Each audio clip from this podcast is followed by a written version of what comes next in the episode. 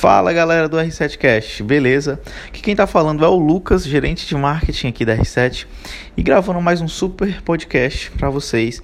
E hoje eu quero é, direcionar esse podcast especialmente para você que tem serviço ou produtos físicos e infelizmente ainda não conseguiu fazer vendas online. Ainda está trabalhando daquele jeito antigo de esperar o cliente ir até você, esperar o cliente ir até sua loja e esperar que as vendas aconteçam, certo? É, antes de começar a ouvir esse podcast, eu queria que você tirasse um print dessa tela, publicasse no seu stories e me marcasse e marcasse a R7. Isso vai ajudar a disseminar esse tipo de conteúdo para mais pessoas. Eu tenho certeza que você deve ter um amigo ou uma amiga que tem um negócio que é empreendedor e quer aumentar as vendas ou quer fazer a sua primeira venda online. Então me marca lá, arroba Lucas Martins, MKT. E também marca Grupo R7 no Instagram, beleza? Quando publicar esse stories. É, vamos lá. O primeiro ponto que você tem que estar tá sempre muito esperto quando está é, querendo fazer suas vendas online é que você tem que ter uma fonte de tráfego.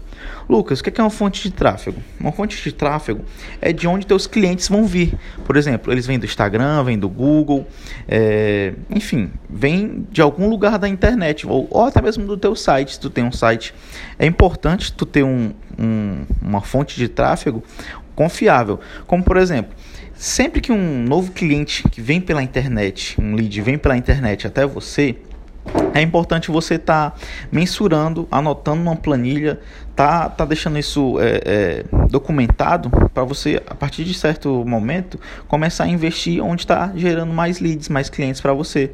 E a priori, a segundo ponto que você tem que ter depois de ter uma fonte de tráfego bem estabelecida é você criar uma zona de engajamento com essa pessoa que veio da internet. Lucas, o que é uma zona de engajamento?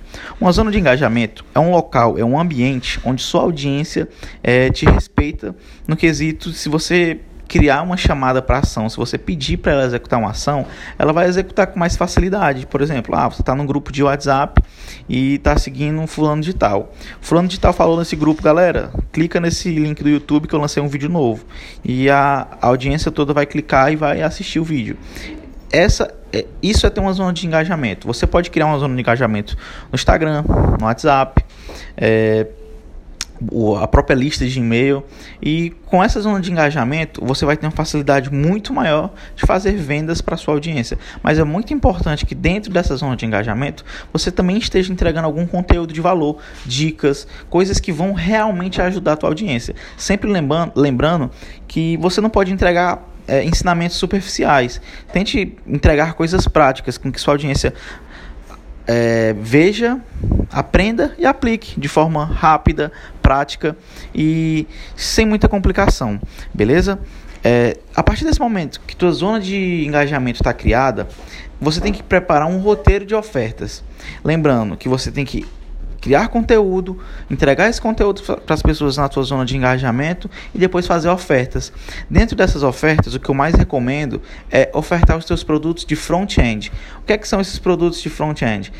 Esse tipo de produto é o seu produto de entrada. São os produtos geralmente que são mais baratos, que eles servem para pagar os seus custos operacionais, muitas vezes com tráfego, muitas vezes com anúncios e afins. Depois que ele passar por essa fase, você pode vender produtos que são maximizadores de lucros ou até mesmo produtos estrelas, como por exemplo, você que vende treinamento, você que vende é, enfim, digamos que você seja é, dono de agência. O dono de agência, ele provavelmente deve ter seus produtos mais baratos e produtos mais caros. Os produtos mais baratos, eles podem ser oferecidos por um valor menor, ofertas especiais, grupos especiais. Logicamente que tem que ser produtos que não demandem tanta operação da tua equipe e não congelem, não ingestem tua equipe. Você vende esse tipo de produto e depois que ele compra e vira teu cliente, as chances de você vender produtos mais caros para ele é muito mais fácil, entendeu?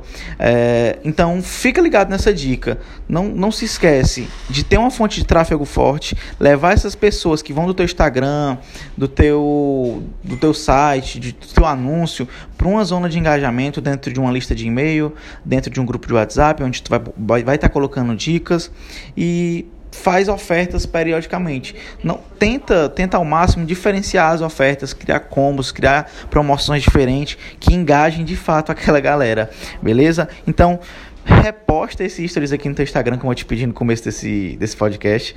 E bora pra cima, beleza?